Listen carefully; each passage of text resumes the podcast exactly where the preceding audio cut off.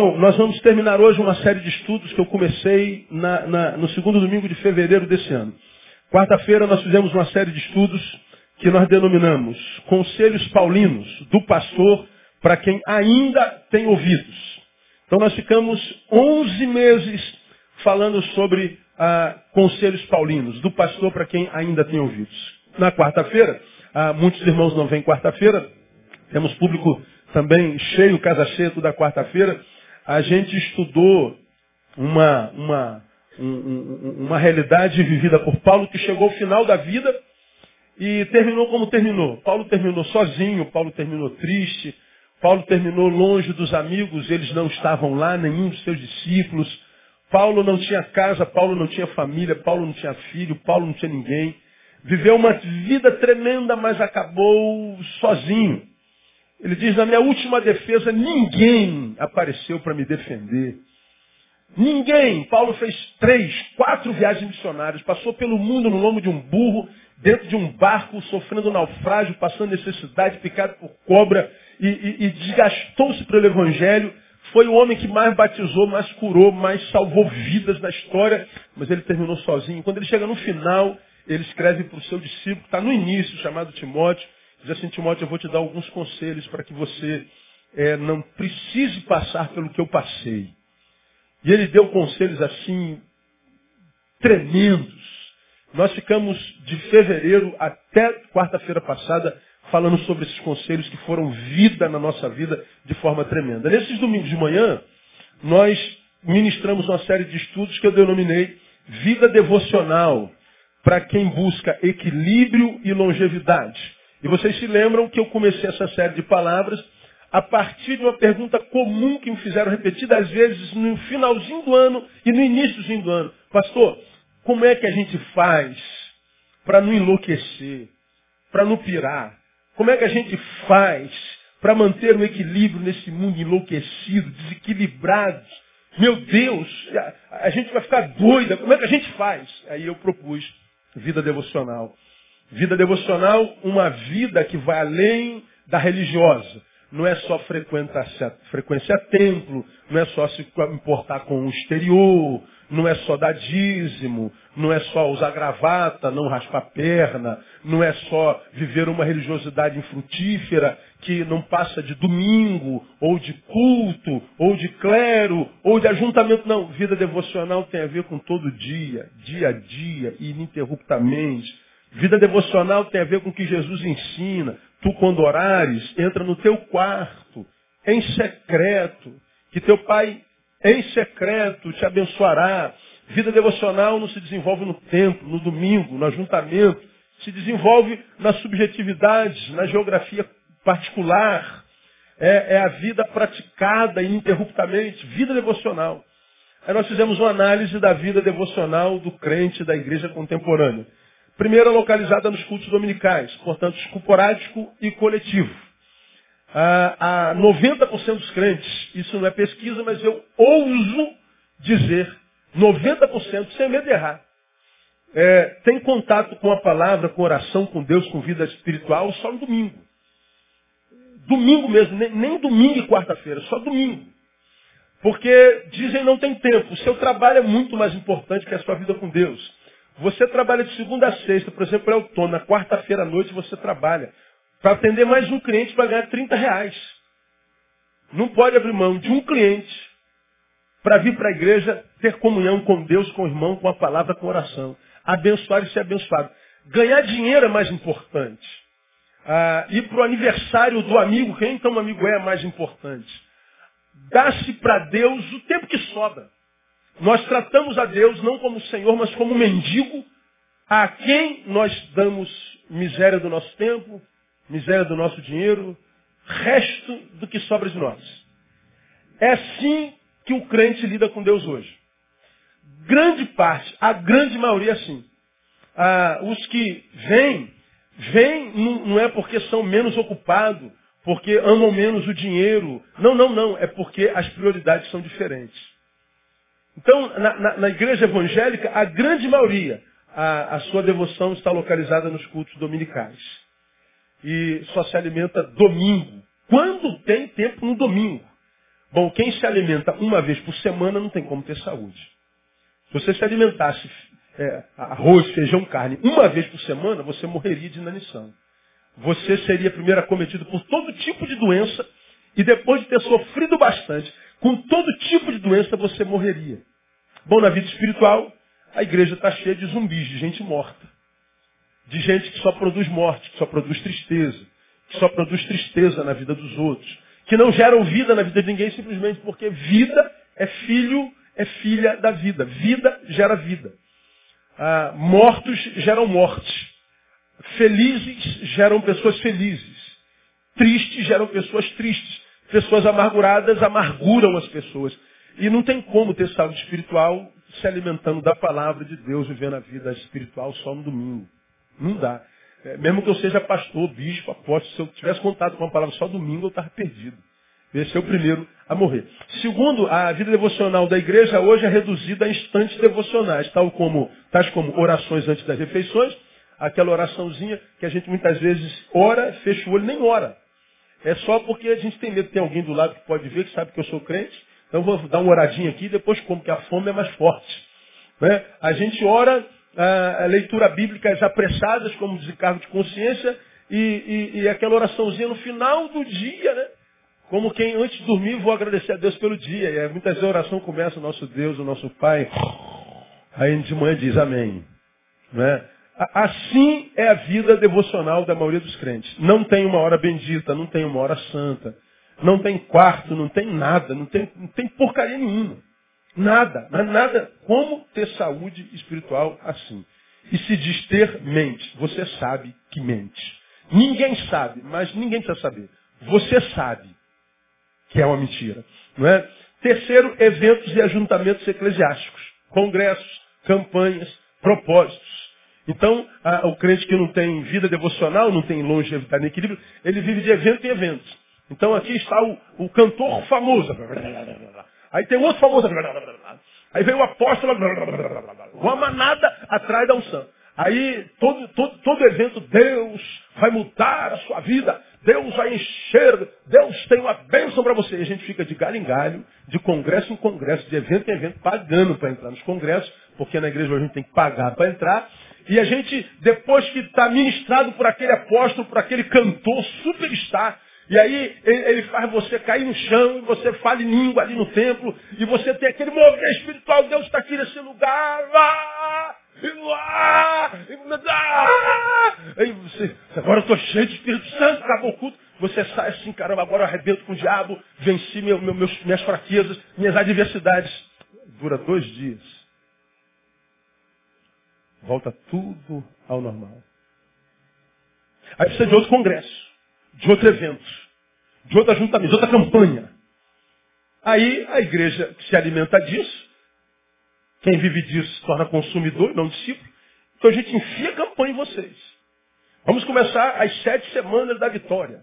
Os, as quinze sexta-feira do poder. As oito quarta-feira da restituição total. A, a, os sábados do descarrego completo. E vamos fazer o curso de, de, de, de de desencapetamento de alto nível. E está tudo aí. Tudo aí. Uma igreja de mercado oferecendo serviço aos consumidores dessa igreja de mercado. E depois de cada ajuntamento, de cada ministração daquele pastor, que é melhor que o nosso sempre, né? Porque o nosso pastor está fora da visão. Então agora aquele não, aquele é muito poder, muito unção, irmão. Me arrepiei todo quando aquele homem falava. Pois é, é dura quanto tempo mesmo?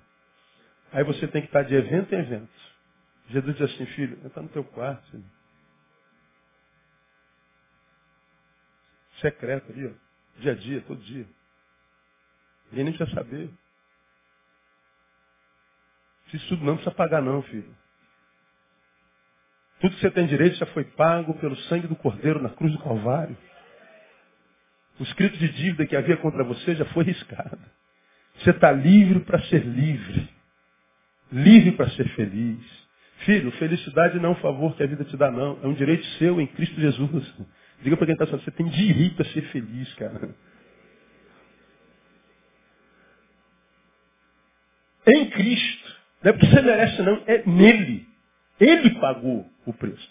Mas não, a, a, a vida devocional é assim. Irmãos, tem, tem uma profetisa ali, Armando Coque, tem um apóstolo, tem um cantor, fulano vai estar tá lá, e fulano vai estar tá lá, e fulano vai... Aí a gente viu, como uma manada. Uma manada. Aí chegou anos assim, pastor, eu estive lá na fazenda tal, da igreja tal, e fazendo o, o a, não sei o que tal. Aí o cara veio cheio de unção, né, meu? Sabe, bota a mão na minha cabeça e diz, eu caio, né? Só falta falar isso. Porque, pronto, estou pronto. Não, irmão. Ninguém fica pronto no evento. Ninguém entra bandido e sai santo da igreja. Ele entra bandido e sai com uma semente de santidade. Que se você regar todo dia, mata o bandido que é em você. Ninguém entra aqui fofoqueiro e sai com voz angelical. É um processo. É andando com ele. Gerúndio. Andando. É todo dia. Não é de evento em evento. É de glória em glória. E a glória é liberada sobre nossa vida todo dia. Mas tem crente que não vai aprender isso nunca. Nasceu para pastar mesmo. Então não tem jeito. Bom, então localizada nos cultos, reduzida a estantes devocionais, eventos de igreja. Consequências disso nós estudamos. Primeiro, falta de vitalidade espiritual. Vida, vitalidade espiritual. O cara não consegue manter-se vivo espiritualmente. Ele, ele não consegue essa, essa longevidade. Ele não tem. Ele sai do evento assim, ó. Caraca, agora vai! Parece uma bola furada ou um pneu furado, como eu exemplifiquei naquela. Tem um, o pneu furou, mas o prego ficou lá. Esvazia da noite para o dia? Não, esvazia devagarinho. Às vezes fica dois, três dias, tu enche de novo. Enche de novo. Enche de novo. E, caraca, meu! É porque está furado, não tem vitalidade espiritual. E em muitos lugares os crentes parecem zumbis, né? São mortos de pé. E aí, ah, nós fizemos nesse texto alusão àquela palavra de Efésios 5,14. Ah, abre Efésios 5,14, abre rapidinho. Ou então eu leio para você. Paulo diz assim para a igreja de, de Éfeso, pelo que diz, desperta tu que dormes, levanta-te dentre os mortos, e Cristo te iluminará. Quantos gostariam de ser iluminados por Cristo em 2013? Que a luz dele iluminasse tua vida. Diga, eu quero, pastor. Muito bem. Agora, olha o que, que Paulo está dizendo. Desperta tu que dormes, levanta-te dentre os mortos e Cristo te iluminará. Para Cristo me iluminar, primeiro eu tenho que fazer o quê? Despertar do sono. De que sono ele está falando? Dessa morbidade, dessa falta de vitalidade, desse desânimo crônico. Levanta-te dentre os mortos. Como é que a gente ressuscita? Primeiro, admitindo, eu estou morto. Se eu fizer a minha parte, ele diz assim, Cristo te iluminará. Lembra que ele está escrevendo para uma igreja e das melhores do Novo Testamento. A igreja que passou por um momento de morbidez, a igreja que passou por um momento de infrutividade, não havia frutos, portanto, morto. Fé sem obras é fé de defunto, de Tiago. Fé morta. Ele está dizendo, olha, ou você faz a sua parte, ou você se desperta, ou você se esforça, ou você luta, ou você volta para o quarto, para a sua relação subjetiva, individual, intransferível com o teu Deus, ou você vai continuar vivendo nessas trevas, sem saber onde vai, com quem vai, como vai, aonde ir, saber sem nada, sem saber nada a respeito de si mesmo. Então, Paulo vai dar essa palavra de uma forma muito, mas muito, muito clara. E essa vitalidade pode ser superada. Eu mostrei aos irmãos como. Exemplos práticos. Primeira Reis, capítulo 1. Abre aí. Primeira Reis, capítulo 19, melhor dizendo.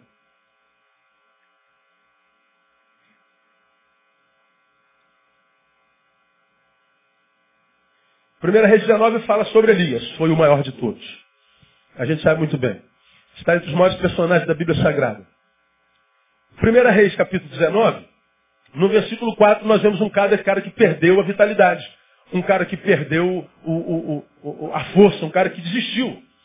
Depois lá da batalha com os profetas de Baal e de Azera, nós pregamos sobre isso também pouco tempo atrás, a Jezabel o ameaça de morte, ele entra em crise, foge e lá dentro da caverna ele diz assim, versículo 4, 1 Reis 19. Ele, porém, entrou pelo deserto, caminho de um dia. Foi sentar-se debaixo de um zimbro. O que, que ele pediu para Deus? Pediu para si? A morte, dizendo, já basta, ó Senhor, toma minha vida agora, pois não sou melhor do que meus pais. O grande Elias é tomado por um desânimo louco, para de frutificar e diz, quero morrer. Desiste. Aí a gente imagina que quando a gente faz uma oração dessa de desistência, quando a gente faz uma, uma, uma, uma, uma oração dessa de não estou aguentando mais, que Deus vai ter pena da gente ele vai intervir imediatamente. Ai meu Deus, meu filho vai se matar. Força. Não, não. Deus não tem pena da gente, não. Que Deus tenha misericórdia. É diferente. O caminho que faz Deus se mover em nossa direção não é o caminho da mediocridade, é o caminho da fé. E a fé nos é dada para superação.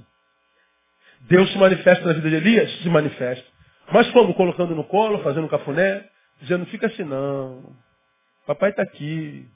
Tem medo não, filho. Não. Ele se manifesta e lá no versículo, no capítulo, ah, no 15, 18, no versículos 15 e 18, 19, 15 e 18, capítulo 19, o mesmo capítulo, nos versículos de 15 a 18. Então o Senhor lhe disse, ele pede a morte, e o Senhor diz assim, vai, volta pelo teu caminho para o deserto de Damasco. Olha, olha como é que Deus vai. Tu imagina Elias. Não, ah, Senhor, cansei, Senhor, não sou melhor que meus pais, Senhor. Mataram todo o profeta, mataram todo mundo, só fiquei eu, Senhor. Ô Senhor, eu estou mal, Senhor, tem misericórdia aí, Senhor, quebra o galho. Aí Deus aparece assim, ó, vai. Volta, sai daí. Vai, volta para o caminho do deserto de Damasco. Lá, quando chegares, ungirás a Azael para ser rei sobre a Síria, a Jeú, filho de Ninzi, ungirás para ser rei sobre Israel, bem como a Eliseu, filho de Safate, Abel Meolá, ungirás para ser profeta em teu lugar. Deus, Deus usa de verdade de sinceridade. Deus não alimenta a mediocridade nem a meninice dele, nem a frouxidão. Ah, tu, quer, tu quer ser curado? Eles querem, então você vai voltar para onde você veio. Você vai trilhar o caminho da tua covardia. Você fugiu, não fugiu? Pois bem, volta para o lugar de onde você veio. O lugar de onde originou a tua, a tua covardia. E lá, ao invés de você fugir de novo, toma uma postura diferente. Ao invés de fugir, de fugir, unja. Você usou o verbo errado. Não é fugir, é ungir. Como que você vai ser curado desse desânimo? Como que você vai ser curado dessa fraqueza? Como que você vai ser curado disso que te impede de ser quem você é? Não é fugindo, é ungindo. Aí ele diz, você vai ungir a Azael para ser rei sobre a Síria, a Ninzi ungirá para ser rei sobre Israel, e mais, vai ungir também Eliseu para tomar o teu lugar. Deus não tem pena, Deus trata como pai, Deus ensina. Deus está sendo melhor você chorar agora e ficar até triste comigo um pouquinho, porque se eu não te curar agora e não te fazer, fazer chorar agora, você vai chorar para o resto da sua vida e no final dela vai dizer, Deus me abandonou.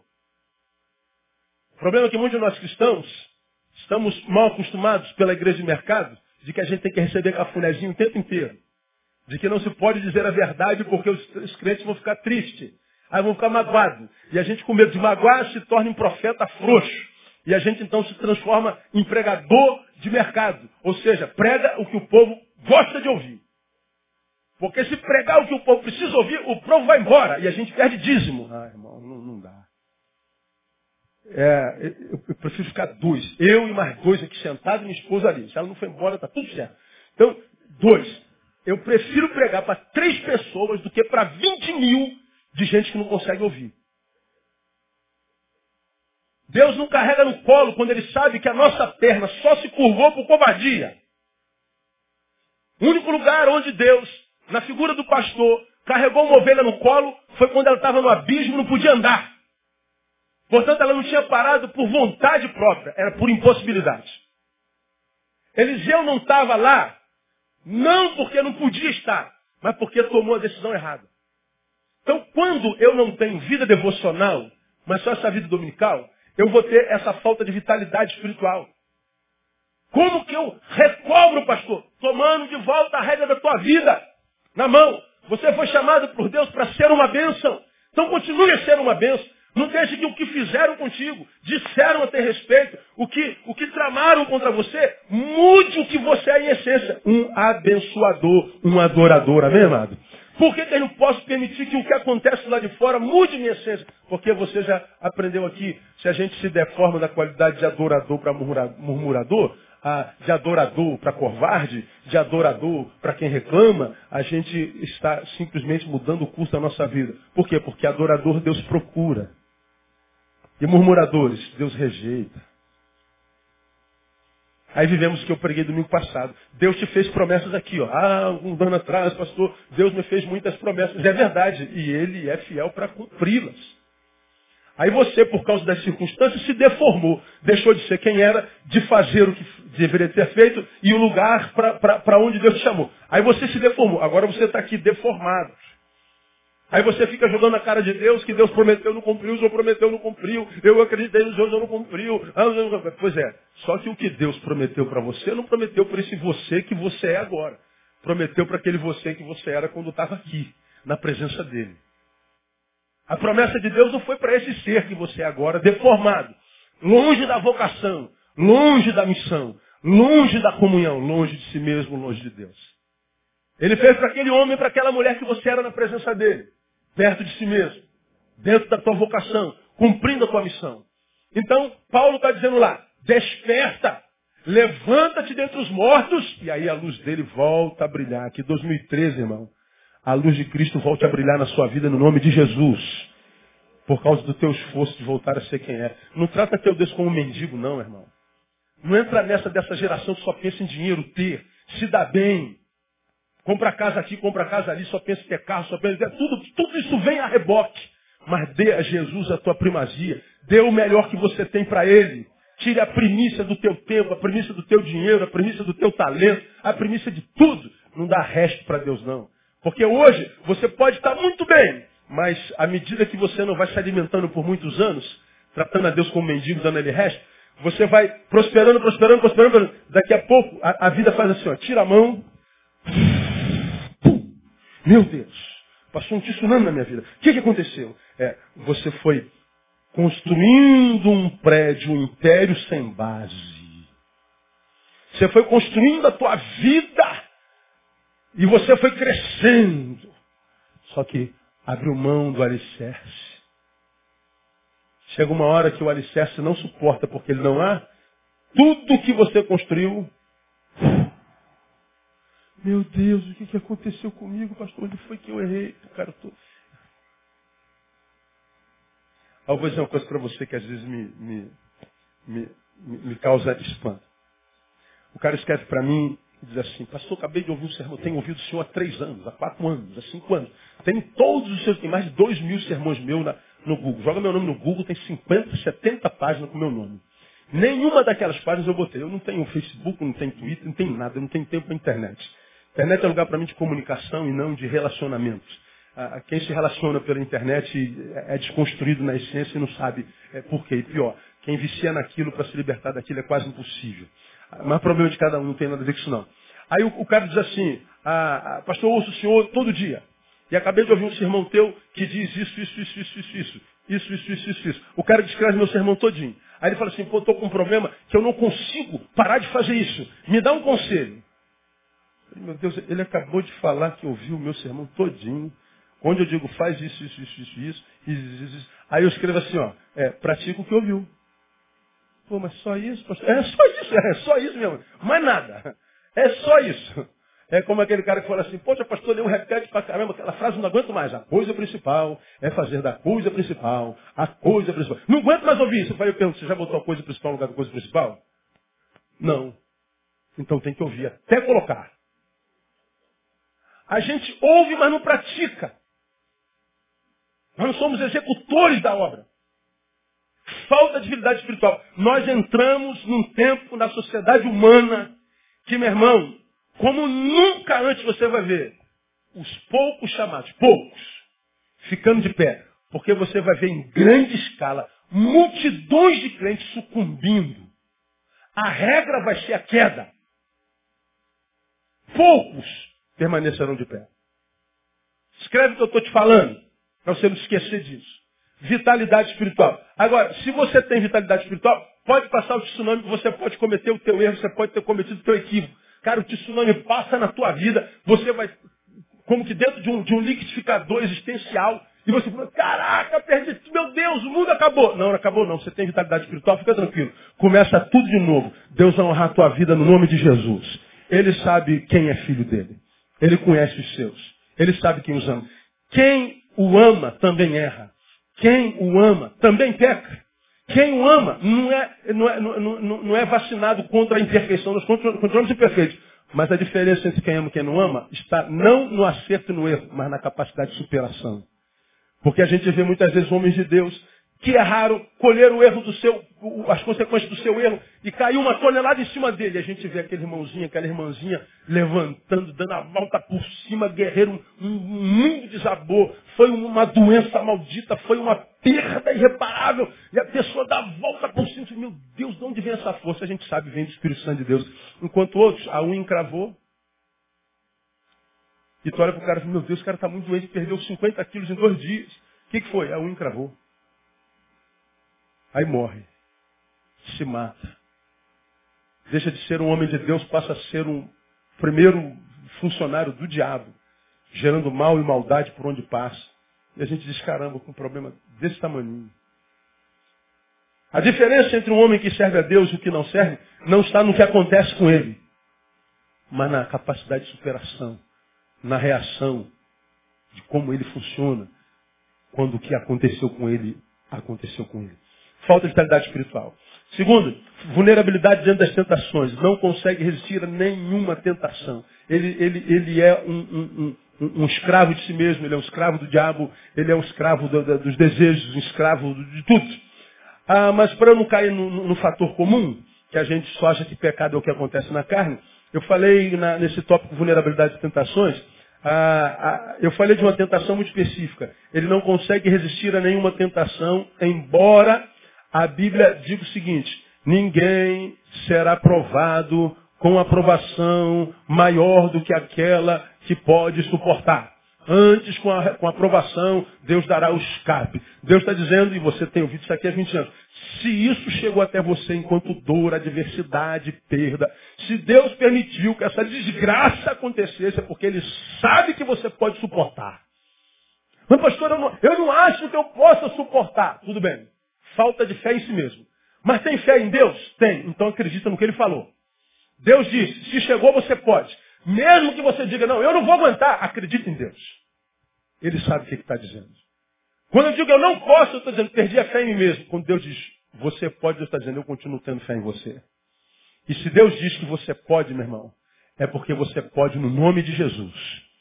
Porque se você não pudesse, não chegaria até você. Se chegou, é menor do que você. Agora, a maior tentação que nós temos recebido na vida é a tentação de não sermos quem de fato nós somos. É a tentação de se transformar em alguém que a igreja quer que a gente se transforme, que o pastor quer que a gente se transforme, que, que a esposa quer que a gente se transforme. É, essa tentação vem a nós todo dia, o dia inteiro. E a igreja é especialista em deformar eus. A gente mete uma roupa no cara que se converteu e a roupa dele é igual a todo mundo. Todo mundo se veste igual. A linguagem é a mesma, o gosto tem que ser o mesmo e a gente transforma a igreja num, num exército de uniformidades. E nós somos completamente diferentes dos outros. Pô, tem aquele irmão, irmão, por exemplo, indumentário, tem gente que adora terno e gravata, tem gente que, cara, pô, pastor, me sinto bem, então cai dentro do teu terno e gravata, e se alguém falar que você tem que usar calça jeans, manda ele para casa. E usa teu terno. Ah, pastor, eu odeio terno, pastor, eu já da minha calça jeans, do meu tênisinho, pastor, eu gosto da minha camiseta aérea. E se alguém mandar você colocar terno, manda ele para a mesma casa. Seja quem você é, qual a música que você gosta, o que você gosta de fazer. Quem é você? O que, é que você curte? Ser quem se é não é pecado. Pelo contrário, para ser quem se é tem que ter coragem. Porque num contexto evangelical, nós somos tentados a nos transformar no que o outro diz que a gente tem que se transformar. Eu dou um exemplozinho para o irmão. Ah, algum de vocês, não, esse exemplo, posso dar esse exemplo? Aí na cabeça, tá, tá, tá, tá. Não, vamos pensar outra coisa. Quer ver? Deixa eu ver aqui. Quantos de vocês aqui, antes de se converter, de repente você não se converteu aqui, você gostava de uma música qualquer, de um grupo qualquer, de um estilo de música qualquer, aí você se converteu, aí você jogou tudo fora. Alguém passou por isso aqui? Deixa eu ver. Meu Deus do céu. Aí você gostava assim de, de sei lá, uh, rock ou MPB. Aí se converteu, tu pegou aquela coleção de LP, hein, antigão. Pô, você tratava como filho caçula, mano. Se seu filho tocasse, dava uma bifa no filho, não mexe no disso. Né? Aí você se converteu, aí, por amor a Jesus, aí só, só não tinha para falar, mesmo com o coração partido, eu vou. Assim. Aí depois você vai crescendo em sabedoria, aí descobre, puxa vida, eu não precisava ter jogado nada fora. Aqui na igreja aconteceu um monte de vezes, o cara se converteu, pastor, eu estou com uma gama de livros seculares. O Espírito Santo falou para eu não ler. Eu falei, tem certeza que foi o Espírito Santo? Não. Não tem. Te interessa, pastor, para doar para alguém? Não, se você quiser doar para mim. Mas como, pastor? É livro? É, pode me dar. E vai aquelas caixas de livro. Ô, oh, glória. Os que me servem, eu guardo, os que não servem, eu dou. Já teve gente aqui, eu gosto muito de MPB. Ah, MPB, música popular brasileira. Aí, quantas pessoas se converteram, aí vem os, todos os discos de Milton Nascimento, de Javan, Chico Buarque. Você pega as músicas antigas, de, de, de, grupos que nem tocam mais, que essa geração agora está começando a ouvir. Pastor, não quero isso aqui, tudo é do capeta. Manda para cá. Aí já teve gente que depois que passou alguns anos, pastor, dá para devolver? Tem um que está aqui rindo a beça. E eu devolvi. Com raiva, mas devolvi. Visão equivocada. Porque ele diz, não, existe a, a, música do mundo e a música de Deus. Irmão, música existe só duas, a boa e a ruim. Só dois tipos de música. A boa e a ruim.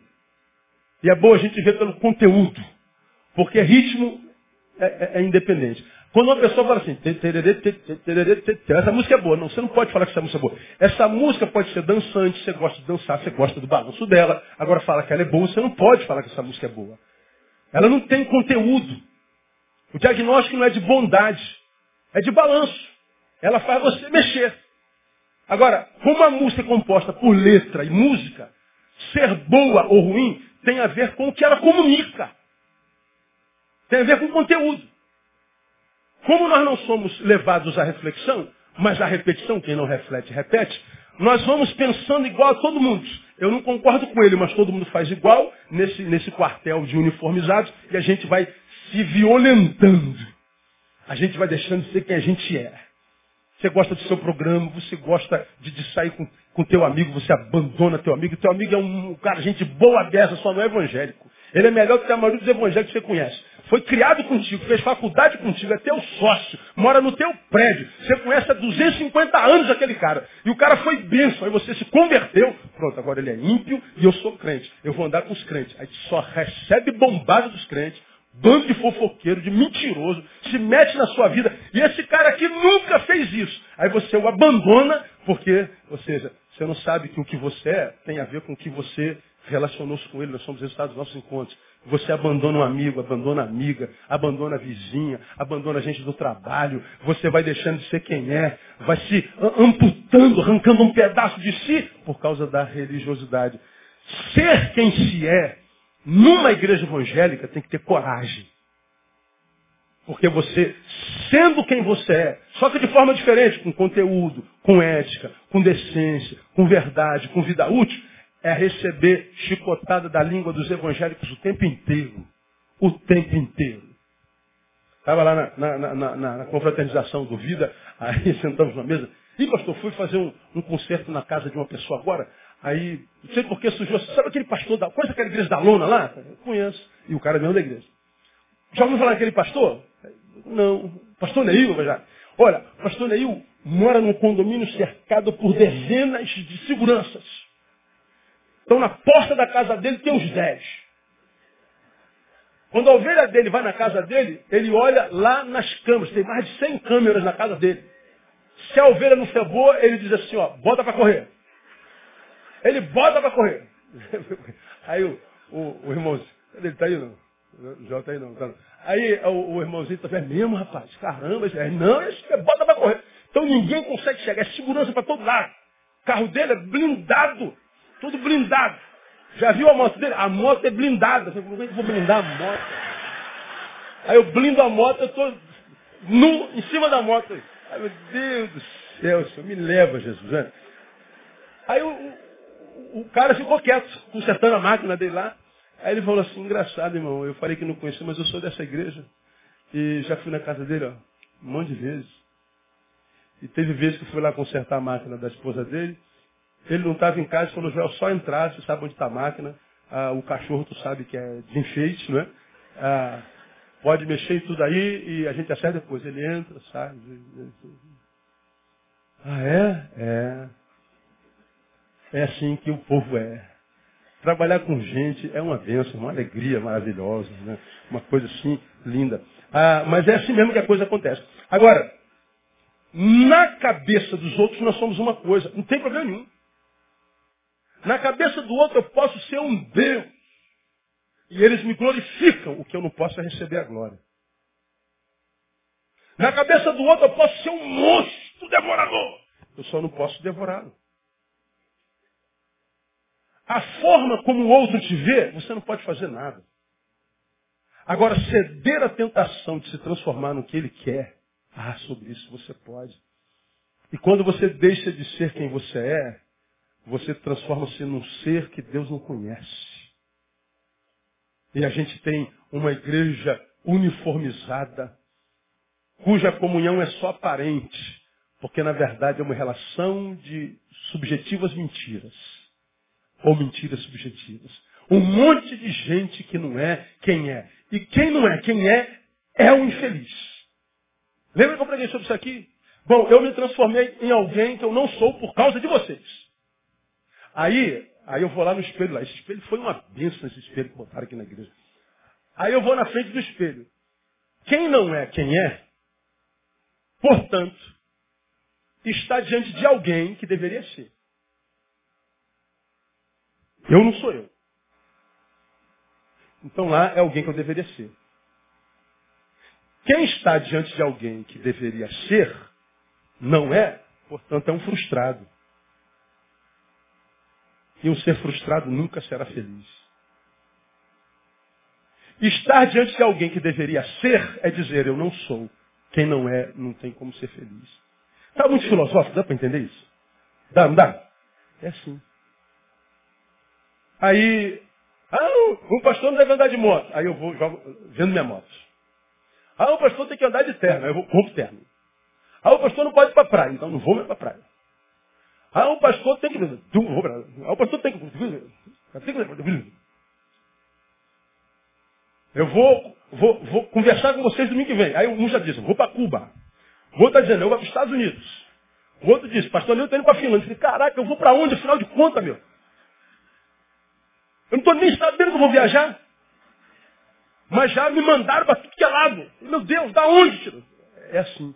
Agora, o que eu não posso ceder à tentação de deixar de ser quem eu sou, para agradar quem quer que seja, meu irmão, seja quem você é. Tenha coragem, pague o preço. Pague o preço. E não se ampute no teu ser por causa da língua de quem quer que seja.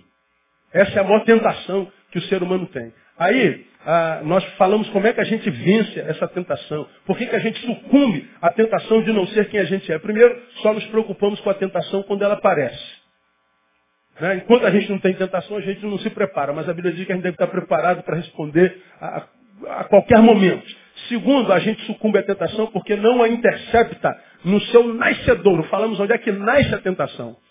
Então, ou a gente a intercepta no seu nascedouro, mata no embrião, ou então ela vai se transformando numa coisa maior que a gente nos esmaga. E, e, e terceiro, por causa da forma como a gente lida com a sua recompensa. Então, se a gente não tem uma vida devocional saudável, a gente vai ter falta de vitalidade espiritual, vulnerabilidade diante das tentações. Terceiro, falta de sabedoria nas decisões e escolhas. Aí a gente vê gente perdida na vida, não sabe o que fazer, como ir, nada. Aí o que, que acontece? Quando uma pessoa cheia de dúvida, ou seja, ignorante com relação a si mesma e à vida, pega um homem sem escrúpulos, eu vejo nele ou nessa pessoa uma pessoa que eu manipulo com muita facilidade. Do jeito que está a igreja hoje, irmão, que tem de gente querendo meter a mão no teu bolso, exercitar o seu poder, porque a estima é pequena e ele se locupleta exercendo poder. Aí a gente vê uma igreja evangélica no Brasil presa à sua liderança, dependente totalmente que se vai viajar, oh, meu bispo, meu pastor, eu vou, eu vou viajar, tem a sua bênção. Não, o Espírito Santo me falou que não é hoje, viaja mês que vem. Pronto, tu cancela tudo, já estava tudo pago. Ah, meu bispo, eu estou indo para o centro da cidade, vou de 383 ou de, de, de 392? Não, vai de táxi hoje, meu filho. Aí tu tá duro pedindo para vai de táxi. O cara não consegue dar um passo. Vou começar uma sociedade. Vou começar um relacionamento. Tu não dá um passo. Por quê? Porque você tem que pedir a tua autoridade espiritual, a tua cobertura espiritual. Você está dependente de mim. Isso, isso mexe com, enquanto pastor, com o meu ego. Porque eu me sinto profeta, ungidão e controlo você, meu irmão. Você não depende do seu pastor para nada. A relação que você tem que ter com o teu pastor é evangelical, portanto voluntária, uns aos outros. Você depende de Jesus. Nossos pastores são profetas de Deus para nos revelar caminho. Agora, quem decide o caminho a seguir é você. O profeta de Deus revela pela palavra a vontade de Deus sobre nossa vida. Agora, obedecer essa palavra não é problema seu. Uma igreja não existe para gerar dependentes. Existe para criar gente livres, que caminham com as próprias pernas e que raciocinam com a própria mentalidade. Porque quando Jesus subiu aquela cruz, diz o texto, o véu se rasgou. Não há mais santíssimo lugar na relação com Deus. Lembra que eu falei sobre isso? O templo de Jerusalém tinha o átrio, que é lá onde está o corredor, o santíssimo lugar onde vocês estão, e o santo dos santos, que é aqui onde eu estou, onde ficava a arca da aliança. Aqui tinha uma cortina que separava o santo lugar do santíssimo lugar, do santo dos santos. Nenhum de vocês podia entrar no santíssimo lugar. Quem entrasse seria fulminado pela, pelo poder de Deus. Só o sacerdote entrava. Eu entrava e pedia ao Senhor para perdoar o pecado do povo, e Deus perdoava o pecado do povo por causa da intercessão do sacerdote. Quando Jesus subiu, o texto diz que o véu se rasgou de alto a baixo. Não há mais cortina, não há mais separação entre o Santíssimo, entre o Santo e o Santíssimo. Ou seja, a arca da aliança representa a glória de Deus. A glória de Deus está aberta para qualquer um de vocês e não preciso da minha intercessão. Qualquer crente tem direito a Jesus.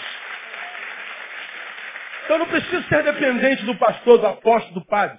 Aí você vê na televisão o cara da cura, aí ele seca lá o, o, o, o a cara dele, aí ele diz, aí a pessoa vem cá, até gosto, gosto do, do, bispo e tal. Aí ele então tá seca, aí só um pouquinho. Ele alimenta. Ou seja, porque o meu suor cura, o seu não, o meu é melhor do que você. Eu vou subir um monte e vou me santificar por dez dias. Ou seja, a oração dele é mais poderosa que a sua. Desconstrói completamente o que Jesus ensinou. Essa é a visão judaica, farisaica da fé. Em Jesus, todos nós somos iguaizinhos. Ah, pastor, pelo amor de Deus, venha à minha casa e ore pela minha filha. Porque eu que tenho que orar pela sua filha. Você pode orar pela sua filha. O irmão que está do seu lado pode orar pela sua filha, pelo seu filho, pelo, pelo seu bem, tudo. A, a ideia de que a oração do pastor é mais poderosa é só uma questão emocional. Mas a minha oração não é mais poderosa e Deus não me ouve mais do que ouve você. Você só precisa acreditar na sua potencialidade. Já que você acredita no do pastor, no bispo, do apóstolo, acredite na sua. Acreditar que eu tenho mais poder do que você. Acreditar que eu sou mais amado por Deus do que você é revelar uma autoimagem pequena de si mesmo. Quando eu falo autoimagem pequena de si mesmo, estou falando da autoimagem sua, né? porque sou a redundância. Quando eu acredito que o apóstolo tem mais poder do que eu, eu estou dizendo eu sou muito menor. Não, não, não, não, não. Acredito que pessoas grandes, de fato, não revelam para as outras o quanto elas são pequenas. Pessoas grandes, de fato, revelam para os outros o quanto elas são tão grandes quanto elas. Vocês não precisam de mim para chegar a Deus. Louvado seja o nome do Senhor. Você tem livre acesso ao altar. Faz um altar no teu quarto. Entra lá e você vai ver. Deus vai te dar a capacidade para vencer qualquer tentação no nome de Jesus. E se sucumbir a uma, cair, Ele vai te dar força para se levantar e seguir em frente no nome de Jesus. Vulnerabilidade. A outra marca é abandono da fé. Abandono da fé. Isso aqui, pronto, aí fecha a conta e, e passa a regra. Abandono da fé. Bom, quando a gente falar em Hebreus, vamos lá em Hebreus capítulo 10. Lembra que eu estou recapitulando? Não vai dar para recapitular tudo, mas vou recapitular até onde eu puder. Hebreus capítulo 10. Até esse texto já tem seis meses de palavra, de seis meses em 40 minutos. Ah, Hebreus capítulo 10. O autor de Hebreus exorta o povo a perseverar na fé.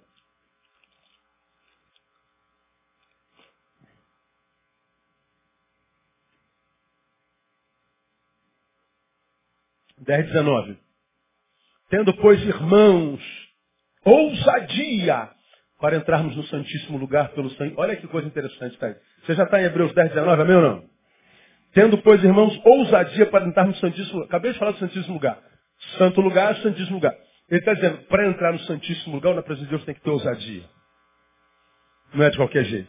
Né? Um dia a gente fala sobre isso lá. Pelo caminho que ele inaugurou, o caminho novo e vivo através do véu estéreo da sua carne, tendo um grande sacerdote sobre a casa de Deus, cheguemos-nos com verdadeiro coração, em inteira certeza de fé, tendo o coração purificado da má consciência e o corpo lavado da água limpa, retenhamos inabalável a confissão da nossa esperança, porque fiel é aquele que fez a promessa. E concederemos-nos uns aos outros para nos estimularmos ao amor e às boas obras, ele diz lá, não abandonando a nossa congregação, como é costume de alguns, Antes admoestando-nos uns aos outros, e tanto mais quanto vedes que se vai aproximando aquele dia, não abandonando a nossa congregação, como é costume de alguns. Não abandonando a nossa congregação. Aí, quando nós fizemos essa palavra, nós perguntamos assim, ó, você, por exemplo, você pediu a Deus para ter o seu negócio próprio. Amém. Você tem. Depois do seu negócio próprio, você se aproximou mais de Deus e se afastou. Você pediu a Deus para passar no concurso público, você passou. Depois que você passou no concurso público, você melhorou, você piorou. Você pediu a Deus para ter um filho. Depois que teu filho nasceu, você se aproximou mais de Deus ou se afastou mais de Deus? Você pediu a Deus para casar. Depois que você casou, você se aproximou mais de Deus se afastou mais de Deus? Bom, talvez você tenha se afastado de Deus e da comunhão. Como eu faço análise da vida devocional, a maioria de nós só tem contato com a palavra no culto, no domingo. Abandonar a congregação é não ter contato nenhum vive do histórico passado, do que aprendeu de cor. Mas não tem alimento diário. Não tem como. Vai sucumbir. Mais cedo ou mais tarde. Quanto mais cedo melhor, porque perde menos tempo na vida. Aí, você se lembra que antes do teu filho nascer, você, Deus podia contar mais com você. Antes da sua aprovação, Deus podia contar mais com você. Antes do seu casamento, Deus podia contar com você. Antes, Deus podia contar. Antes da bênção, Deus tinha mais você. Aí me faz lembrar de Isaac. Deus mandou matar Isaac, aquele que ele esperou, Abraão esperou 75 anos para nascer. Aí você lembra que eu preguei sobre isso aqui. Por que, que Deus mandou matar Isaac? Ah, eu queria provar a fé de Abraão. Negativo. Esse cara não tinha que provar mais nada. O cara deixou família, deixou tudo, de 75 anos foi embora para um lugar que Deus nem mostrou. Disse que ia dar um filho a ele para uma mulher que tinha 60 anos e era estéreo. Esperou 25 anos sem reclamar. E Deus disse, cara não tem que provar nada. Depois de 11 anos, essa promessa Deus manda matar? Não, Deus não mandou matar porque tinha dúvida da fé de Abraão. O que Deus queria saber de fato e provar para Abraão e para si mesmo, era se Deus ainda era o número um na vida dele. Deus queria saber se Isaac não havia se tornado a primeira, a maior, quem sabe a única fonte de alegria de Abraão. Mata Isaac. Abraão não pensou duas vezes, ó, vamos lá que a gente vai sacrificar o Senhor. Chegou no pé do, monte onde ia sacrificar, disse os empregados assim, ó, fiquem aqui porque eu vou subir com o menino, depois de termos sacrificado, desceremos. Plural. Na cabeça de Abraão, ele ia sacrificar o menino, Certamente, mas Deus ressuscitaria o menino, provavelmente, e ele desceria, desceremos. Abraão não titubeou. Esperou aqueles anos todinho, Deus mandou matar, ele foi lá. E Deus usa aquela linguagem sarcástica. Toma teu filho, teu único filho, a quem tu amas. Ele podia ter falado, sacrifica Israel. Não, toma teu filho. Olha, ele é único, teu único filho. Tu ama, ama então, é, quem tu ama? Tá. E ele foi matar. Quando ele foi matar, sem titubear, Deus disse assim, ó, não faças isso. Como eu preguei naquela série de sermões, quando ele foi sacrificar Isaac, ele ouve a melhor música da vida dele. Qual é? Mé, o cabritinho preso lá.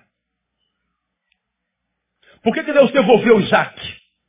Porque Deus sabia que ele continuava, depois da bênção, sendo o número um na vida de Abraão. Agora, por que, que tantos têm perdido, muitas vezes, casamentos? Empresas, às vezes filho, não para a morte, mas para o mundo. Para droga, para desgraça, para não vida. Porque fizeram dele algo mais importante do que Deus.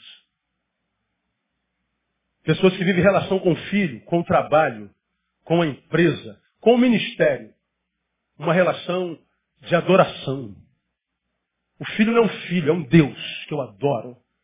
E que me roubou do Deus que eu adorava antigamente. Minha empresa, meu negócio, poderia dizer para minha filha, minha, sala, a, a, a meu ministério, se tornou mais importante para Deus. Deus, eu dou se sobrar. Aí chega um momento na vida que aquilo vai por água abaixo. Deus, como é que permitiste? Eu não sou que permiti. Foi o que mandei sacrificar. E a gente não sabe por que, que acontece. Mas como não acontece um ano, dois anos, três anos, cinco anos, dez anos, a gente acredita que não vai acontecer nunca mais. Agora abre os olhos e veja o histórico. Eu que trabalho com gente. Quando me pergunto, pastor, vale a pena trabalhar com gente ainda? Ainda vale a pena. Porque a gente aprende muito com os erros das pessoas.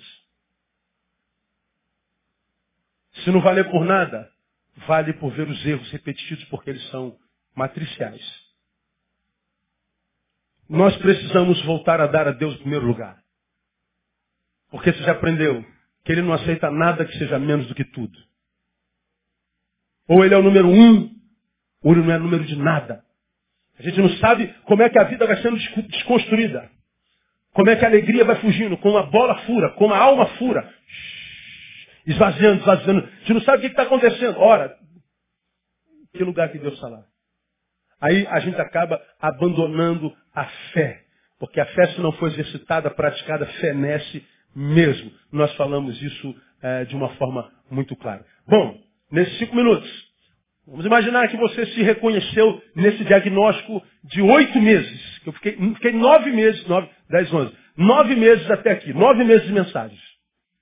Nos últimos dois meses eu falei, pastor, eu estou assim.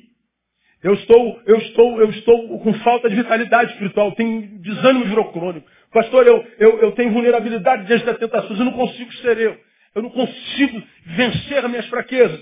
Pastor, eu tenho falta de sabedoria das decisões. Eu estou abandonando a fé, embora continue na igreja. O que, é que eu faço? Aí eu propus aos irmãos que fazer para reverter esse quadro. Primeiro, valorize o estudo pessoal da palavra, o estudo pessoal da Bíblia Sagrada. Bem-aventurado o varão que não anda segundo, anda, anda segundo o conselho, nem se detém no caminho dos pecadores, nem se assenta na roda dos escarnecedores. Mas não é só isso. Eu posso não andar no caminho de ninguém, pecador, posso não me deter com ninguém, posso não assentar em lugar nenhum. Mas eu tenho prazer na lei do Senhor? Nenhuma. Então continua andando no caminho de pecadores, continua sentando, é a mesma coisa, irmão. Não manda, não se detém, não senta. Antes tem o seu prazer na lei do Senhor, na sua lei medita de dia e de noite. Meditar na lei de Deus de noite não é viver com a Bíblia aberta e enfiado na igreja 24 horas, porque ninguém consegue fazer isso. Quem está na igreja 24 horas não está em contato com Deus 24 horas. Está em contato com uma empresa religiosa. Porque quando foi escrito não havia igreja. Quando foi escrito o Novo Testamento não havia igreja. Eram reuniões de gente nas casas. Agora nós criamos impérios religiosos com atividade de segunda a segunda, às 8, 10, 12, 14, 16, 18, 20, às 22 começa a vigília, com a campanha do jejum, com a campanha... e a gente vê a multidão enfiada nessa igreja, pensando que está servindo a Deus. E não tem nada a ver com Deus. Jesus ensina, entra no teu quarto, irmão, em secreto. Deus também abençoará. Pô, mas é só isso, é só isso. É tão simples que é inacreditável. A gente tem que acrescentar alguma, tem que fazer alguma coisa a mais. Aí você não faz campanha, você não faz jejum, você não sobe monte, você não vai olhar. Aí, puta, eu preciso fazer alguma coisa na igreja. A gente vicia na instituição. E a gente vê impérios sendo criados. Vamos construir o templo de Salomão para Deus. Não, vamos construir um império. Não, império é, da igreja hoje é para o imperador. Não é para Deus, não. Deus não habita em templos feitos por mãos de homens. Como diz palavra antiga, uma banda maravilhosa que está aí no Brasil, mais uma mineira, ele diz que Deus não habita em templos feitos por minhas mãos. Deus habita em templos feitos por suas próprias mãos. Ele habita em nós. Então não preciso de lugar nenhum para encontrá-lo, senão viajar para dentro. Agora, quando a gente não tem dentro, a gente tem que viajar para um monte de lugar. Aí atendi agora um, um, camarada que é cristão, dizendo, pastor, o meu projeto de janeiro é fazer aquele caminho de Compostela. Na Espanha. Eu falei, não, como assim? Não, eu, eu, eu tenho que fazer alguma coisa para Deus e eu vou fazer aquele caminho. É caminho de Compostela, mesmo nome? É, né? Aí é daqui, da, é um, é um Santiago do Chile. Compostela. Aí tem um caminho que dizem que é sagrado porque o santo não sei quem fez. Aí um monte de gente passa dias no caminho de Compostela. Eu falei assim, e tu vai fazer o que no caminho de Compostela? Aí eu falei assim, não, eu vou ver se encontro Deus. Ele está no teu quarto, irmão.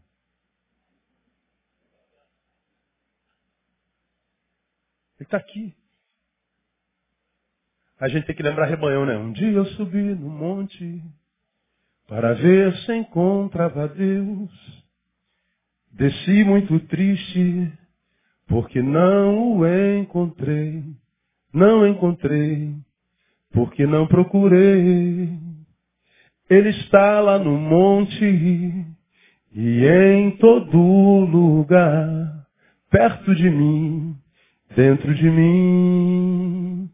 Ele não é difícil de achar, nós que dificultamos, seja qual for o seu modo de ser, porque Ele te ama, te ama, te ama, te ama, te ama.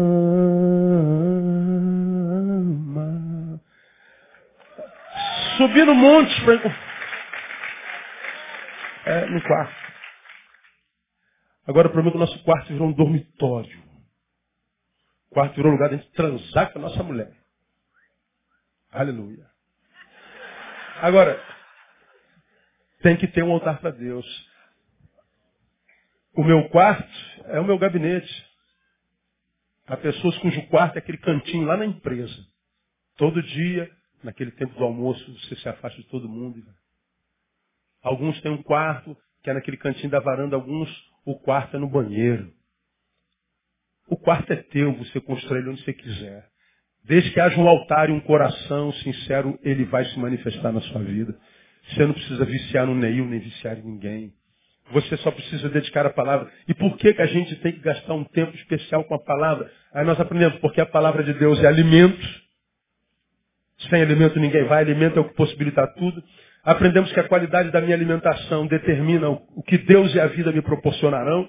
E aprendemos que a alimentação adequada está subordinada à maturidade conquistada. Tem que ter palavra. E por último, a gente tem que se debruçar na oração. Né? Aqui na palavra ficamos um mês e pouquinho. E se debruçar, nós temos que nos debruçar na oração. Por que, que eu tenho que orar? Primeiro, porque deixar de orar é pecado, Samuel nos ensina, nós aprendemos semana passada. Segundo, porque essa oração é o que transforma meu encontro com Deus. Quantos querem aceitar Jesus? a palavra tocou no coração, você aceitou Jesus, pronto, se encontrou com Jesus. Não quer dizer que você começou um relacionamento com Ele. Até aqui, ele falou contigo. Se você não fala com ele, não tem relacionamento. É um monólogo entre duas pessoas. É viver um antagônico. A minha oração é transformar meu encontro com Deus em diálogo. Se eu não oro, não tem relacionamento, meu. Deus não fala com estranhos. Como nós aconselhamos nossos filhos para não fazer o mesmo. Não falarem com estranhos. Oração não é só uma prática cultica, eclesiológica, espiritual, não. É, é o que transforma o meu encontro em relacionamento. Não oro. Por que, que eu tenho que orar? Porque existe um diabo. Por que, que eu tenho que orar? Porque oração é a maneira indicada por Deus para obtenção de coisas.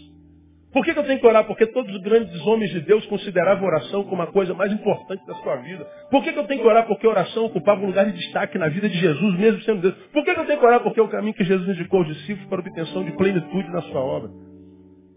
Tem que orar, a gente sabe disso, a gente só não ora. Tem que ler a Bíblia, a gente sabe disso, a gente só não lê. Portanto, o que falta não é nem o saber no momento, é a prática desse saber. A minha oração, o meu desejo, irmão, é que, que 2013 você vá além do, do, do blá blá blá, do discurso, que você pratique. Eu tenho dito para Deus, eu vou começar meu ano diferente esse ano. E por várias razões, mas a maior delas é a percepção desse tempo. Leia meu editorial quando você chegar em casa. O editorial que eu comecei a escrever hoje, termina domingo que vem. Ah, 2012 conseguiu me tocar. A percepção desse templo em 2012 conseguiu me. Eu não passei incólume por esse 2012 e 11 e 10, culminando em 2012. Como eu conheço os meus limites, eu tenho que fazer alguma coisa. Porque eu pretendo continuar fazendo o que eu faço por muitos anos ainda. Eu nasci para isso. Eu não nasci para construir templos, eu não nasci para carregar gente nas costas, eu não, não, eu não, não, não fui criado por Deus para ser um alvo, para ser jogado pedra. E eu, eu nasci para pregar a palavra e eu sei que eu prego a palavra com muito pouca gente nesse planeta. Deus me deu a mim o que deu a pouca gente nesse país. Não tem nada a ver com soberbo, tem a ver com imagem. Eu sei quem eu sou nele. E é exatamente por isso que os outros não conseguem me deformar com tanta facilidade. Então eu pretendo continuar fazendo o que eu faço por muito tempo, que sai até o final da minha vida, ou aqui ou em qualquer lugar do mundo. Mas eu pretendo continuar sendo o que eu sou. Portanto, quando eu, como eu conheço os meus limites e sei o que esse tempo está construindo para a sociedade, eu sou dos perceptores, eu analiso cisco no olho. Não deixo passar desapercebido. Eu sou muito mais visual do que verbal. Eu falo pouco para ver muito, para ouvir mais. Então a gente consegue ver mais longe, porque quem está falando o tempo inteiro não tem tempo para perceber. Porque, né, a, a, usou a boca, o cérebro é quase tudo canalizado para cá, a gente perde. Quem fala pouco, ele tem as dimensões da percepção muito mais aguçada. Então, como, como eu sou desses perceptores, essa palavra que eu ministrei aos irmãos no domingo, vida devocional, longevidade e equilíbrio. Quarta-feira, para quem tem ainda ouvidos, eu preguei só para vocês, eu preguei para mim. Todos os CDs desses dois estudos já estão na minha mão. Eu vou ouvi-los um a um. Porque eu pretendo sobreviver a isso que vem aí. Segundo Timóteo tem dito, e eu tenho ministrado aos irmãos, que os últimos tempos seriam penosos, como quem está pagando a pena. Viver ia ser dolorido. Agora não temos outra escolha senão viver. Agora a vida só perto daquele que disse, eu sou a ressurreição e a vida. Ainda que esteja morto, se estiver em mim, viverá. Ele está dizendo assim, ó, nem morte é capaz de impedir um filho meu de viver. Quanto mais problemas. Quanto mais adversidades. Que venham as adversidades. Que o mundo acabe. Mas o Senhor está dizendo, meu filho, mesmo que seja a morte, se você estiver em mim, você vai viver. Então, eu tenho dito para 2013 que venha 2013. 2013 é tido como número de azar, se não só para usar galo, né? Para ele é o número da sorte. Agora, 2013 é o número de azar. Agora, quem é que se preocupa com azar se a gente entra nesse ano debaixo da palavra de Deus que nos lembra que nós somos Israel e a Bíblia diz que contra Israel não vale encantamento. Esse negócio de azar não pega, esse negócio de olho grande não vem. Meu irmão, cai dentro de 2013, mas cai com esperança, cai com força, cai com fé. Porque quando você pisar lá, primeiro de janeiro, o pai já vai estar de portas abertas. Seja bem-vindo a 2013. Ele já está pronto para você, meu filho. Receba essa palavra e aplaude ele bem forte.